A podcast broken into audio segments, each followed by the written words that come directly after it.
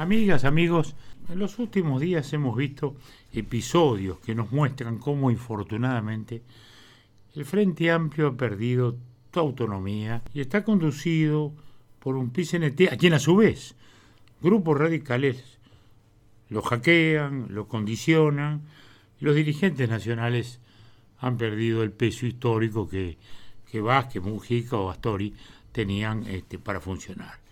El caso de la marcha del 8 de marzo fue, muy claro. Este año el PCNT resolvió que la marcha era de ellos, que el homenaje era a la mujer trabajadora y que hacían un paro. Naturalmente hizo que muchas mujeres feministas que no son frentistas se sintieran con razón avasalladas. Estaban obligadas a participar en un acto prácticamente opositor con paro incluido. ¿Qué podía hacer la señora vicepresidenta de la República, que desde siempre fue parte de la famosa marcha? Por supuesto, hubo otras que allí fueron y en definitiva el episodio no pasó a mayores en el sentido que no fue, digamos, una manifestación este, demasiado grave. Pero todo el episodio en sí es una expresión de esa intolerancia. Un frente que progresivamente se va radicalizando y todo lo que toca lo partidizo, lo confisca en su beneficio. Lo mismo podríamos decir de aquellas instituciones en las cuales hay un predominio de figuras frentistas como es el caso de la institución de derechos humanos. Actúan más allá de la ley. La ley, por ejemplo, les dio la facultad de establecer sitios de memoria sobre la historia reciente. Bueno, se les ocurrió que el choque de salsipuedes entre el Ejército Nacional, conducido por el general Rivera con el apoyo de la unanimidad del Senado en 1831, con el último grupo de charrúas que aún asolaban la campaña, era un genocidio y que genocidio. Sí, es verdad, hubo unos 30, 40 indígenas muertos y 300 prisioneros. Si hubiera sido al revés, si los 300 hubieran sido los muertos, podríamos hablar de algo parecido a un genocidio.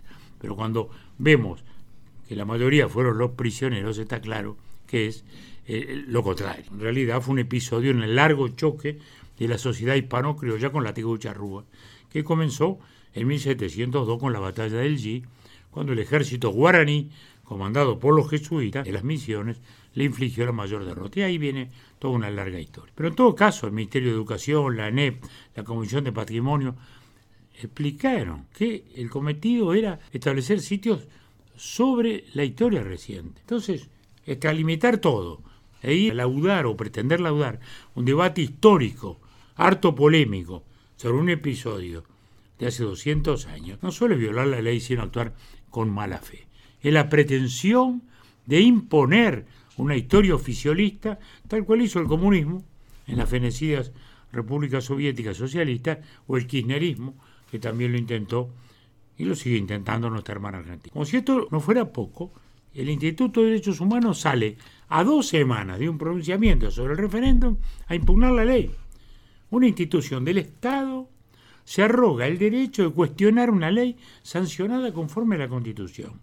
Y lo hace en medio de un debate político en el cual la ciudadanía es quien va a dirimir la situación. Entonces, está claro, está claro que la oportunidad en que se hace a dos semanas del referendo es una intención desnuda de incidir en el resultado.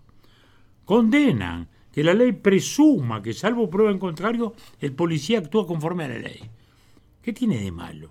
Debió existir siempre esa norma, y en general para todos los funcionarios del Estado, un inspector de tránsito o un inspector de la oficina impositiva, se presume que actúa conforme a la ley, salvo prueba en contrario, no al revés. La otra impugnación es que la ley aumenta el plazo de detención antes de dar cuenta al fiscal. Eran dos horas y ahora son cuatro horas. Bueno, la policía entendía que era más razonable tener un lapso de cuatro horas antes de llamar a la fiscalía para ver cómo presentaba el caso. ¿Es tan grave? ¿No piensan que es un plazo más que razonable? Naturalmente, todo plazo es convencional, no hay ciencia exacta, pero nadie en su sano juicio puede imaginar que eso es abrir el camino a la tortura en un país absolutamente democrático, donde empezando por la prensa hay un constante contralor de la acción del Estado. Realmente es una abierta intromisión en la campaña del referéndum, que lamentamos, que lamentamos. Los argumentos son groseros. Se parte de una denuncia de la Asociación de Defensores de Oficio que dicen que ellos denunciaron un centenar de posibles abusos policiales y que nadie les hizo caso. Es decir, no hubo un juez que les tomara en serio ninguna de esas denuncias.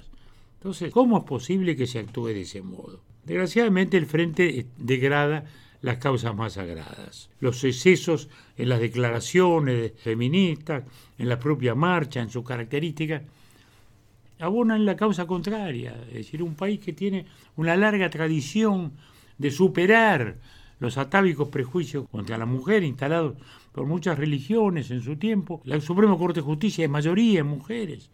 Bueno, no tiene sentido esta degradación de las grandes causas como en la que también incurre una institución de derechos humanos que se parcializa y aparece como un actor más en el debate político. Hasta la próxima.